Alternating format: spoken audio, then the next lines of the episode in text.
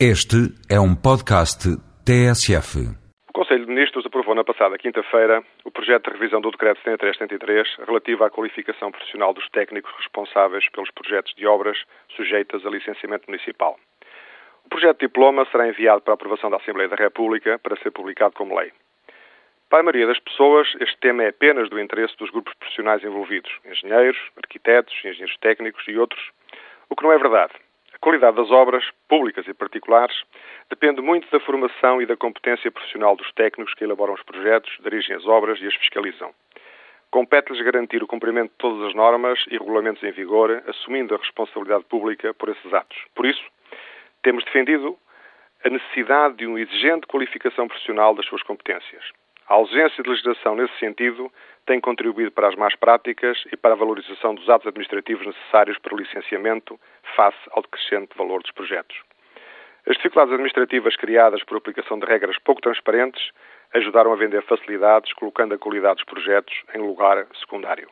Por vezes, quando as exigências são mais claras, mantêm-se os mesmos facilitadores, mas recorrendo às assinaturas de favor em que uns projetam e outros assinam.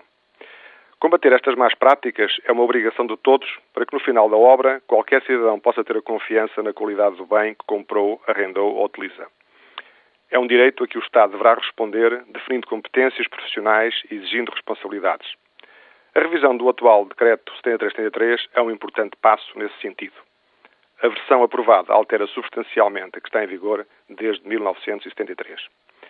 Para além de redefinir as qualificações para elaborar projetos, passa a exigir qualificações profissionais para a direção de obras e para a fiscalização, o que era totalmente omisso na legislação existente. Também aplica essa obrigatoriedade às obras públicas.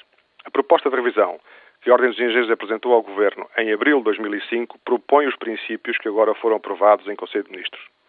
Também consideramos necessária a obrigatoriedade de celebração de seguro de responsabilidade profissional para o desempenho de qualquer das funções referidas até a aprovação da lei, é desejável que ainda sejam introduzidas alterações que visam a sua melhoria técnica, o que temos vindo a reclamar.